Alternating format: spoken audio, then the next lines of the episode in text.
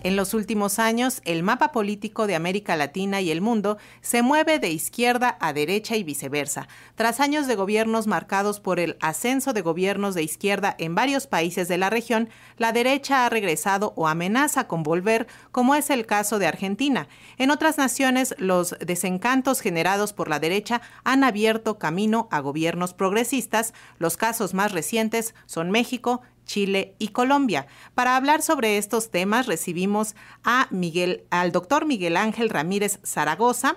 Él es del Programa Universitario de Estudios sobre Democracia, Justicia y Sociedad de la UNAM. Doctor, bienvenido. Hola, Muy buenos días. Gracias. Saludo con gusto y bueno a tu auditorio, a la orden. Pues queremos que nos comente qué ha propiciado la articulación de la derecha en América Latina, pero también en el mundo. Sí, fíjate, es un tema sumamente interesante y por ello nosotros en el programa universitario de estudios sobre democracia, justicia y sociedad iniciamos desde hace dos años un proyecto de investigación precisamente para entender cuál es el motivo principal del resurgimiento y el auge de las derechas en el mundo, en América Latina y en México.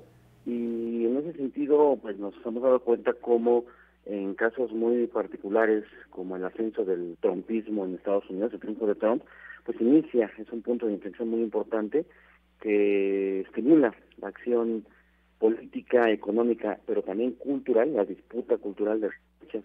Y entonces lo que podemos observar en el mundo es, por ejemplo, casos muy importantes como el triunfo ¿no? de, la, de la extrema derecha en Italia, el ascenso de partidos eh, ultraconservadores como Vox en España, y efectivamente, como lo comentas tú en el caso de América Latina, pues tenemos eh, el triunfo en su momento de Jair Bolsonaro y todo su, gobierno que representó eh, el ascenso de estas derechas, eh, Macri en Argentina y hoy en día, por ejemplo, tenemos precisamente el caso de Javier Milei, ¿no? Con, con amplias posibilidades de llegar a Argentina. Entonces, eso aunado a, al caso de México, ¿no? en donde con la llegada de Andrés Manuel López Obrador, que se suma de alguna manera a esta segunda ola de gobiernos progresistas en América Latina, pues representó también una rearticulación de las derechas, que se sintieron desplazadas de alguna manera del gobierno, de algunos aspectos del poder, y que, y que también se rearticulan, ¿no? Frente a un gobierno que consideran eh, pues un opositor a sus visiones de mundo, a sus visiones de, sociedad, y de alguna manera sienten que atenta contra sus intereses. Entonces, por ello a nosotros nos interesa mucho saber, ¿no? Cuáles son esos elementos que configuran esta nueva disputa política a nivel internacional y particularmente en México, ya que estas derechas, bueno, pues eh, hacen uso de nuevos recursos, ¿no? Como los medios de, comunicación, emergen nuevos actores, pensemos en México el caso del, del PRENA, ¿no? Nuevas estrategias, nuevas radicalidades, aunque también, y con esto cierro el primer comentario, reviven, ¿no? Viejos discursos como, por ejemplo, el anticomunismo, ¿no?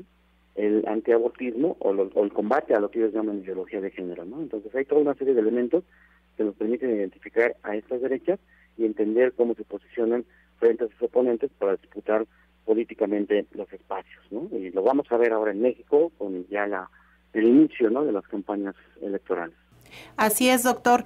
Todo un reto para los gobiernos progresistas. Ustedes en el PUEX de la UNAM organizan un coloquio. ¿Cuándo y dónde? ¿Cómo se puede participar? Por favor, díganos.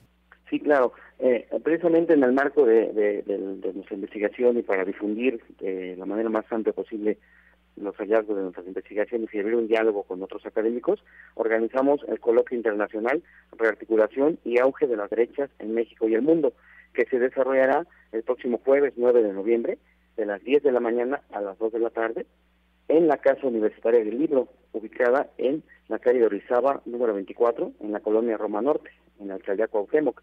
Es un lugar muy céntrico, muy bonito, a unas cuadras del metro Insurgentes, y en ese evento vamos a, tener tres mesas, son tres mesas corridas, en donde en la primera, por ejemplo, vamos a analizar a nivel mundial, bueno, cuáles son esos esos nuevos derroteros de, la, de las derechas, cómo construyen sus identidades, sus ideologías, cómo disputan, por ejemplo, la idea del nuevo nacionalismo. Vamos a analizar en la segunda mesa el caso concreto de América Latina y ver precisamente cómo estas derechas se rearticulan se reposicionan frente a los progresismos, dando una gran batalla política y cultural.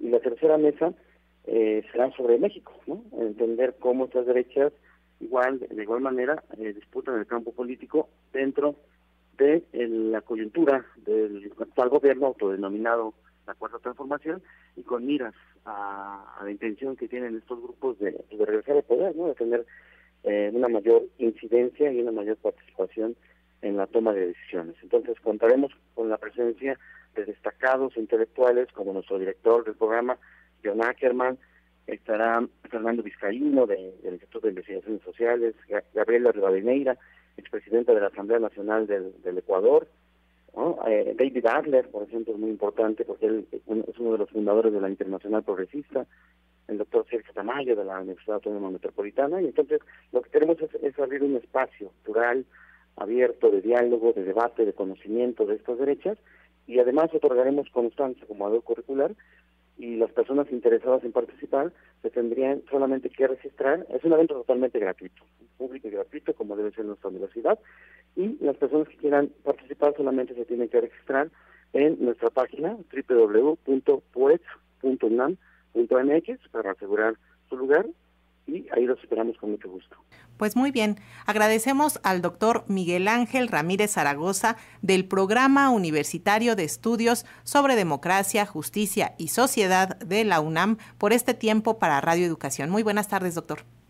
Muy buenas tardes, muchas gracias.